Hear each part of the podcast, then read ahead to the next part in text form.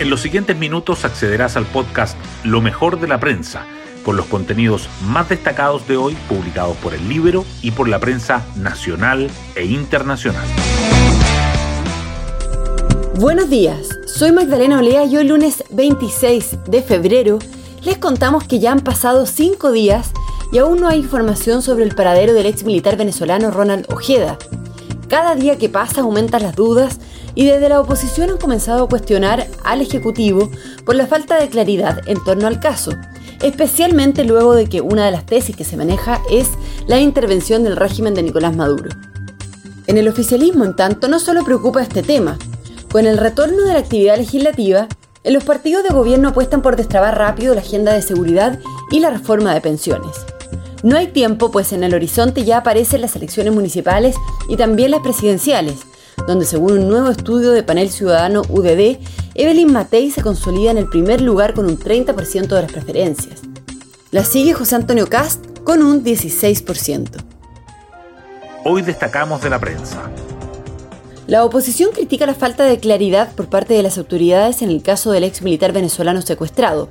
Parlamentarios cuestionan lo poco preciso que ha sido el gobierno. Desde el Ejecutivo han justificado el hecho con que la investigación es de carácter secreto. Mientras tanto, la Fiscalía y la PDI multiplican las diligencias para dar con Ronald Ojeda, cuya familia fue trasladada a un inmueble de resguardo. Por otra parte, un medio venezolano afirma que el convenio entre Chile y Venezuela, suscrito en enero, abrió las puertas a Caracas para el rapto del ex militar. Más de medio millón de chilenos dejaron de pagar el CAE y la morosidad impacta en las cuentas fiscales. Los factores que han permitido que el número de deudores morosos del crédito con aval del Estado más que se duplique entre 2017 y 2023 son diversos e incluyen el deterioro de la economía, las promesas presidenciales y una ley que prohíbe informar sobre las deudas educacionales aprobadas en 2020.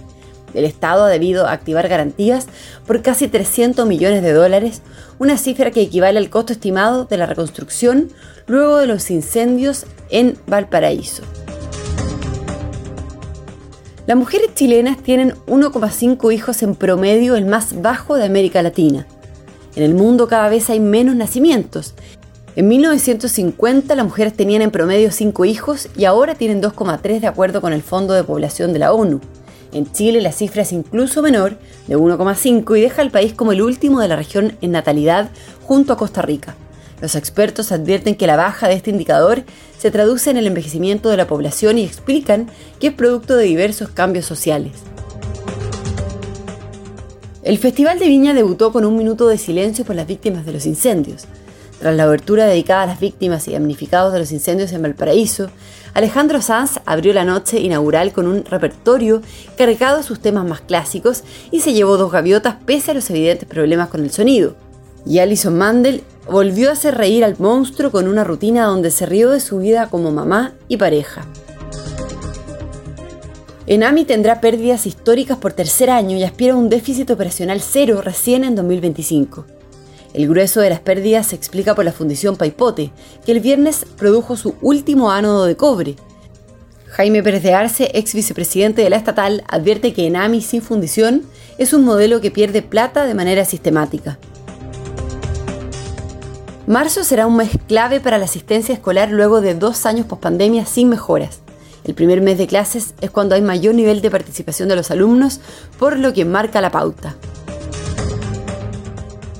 Y en el ranking de libertad económica, Chile corta la racha bajista pero avanza un solo lugar.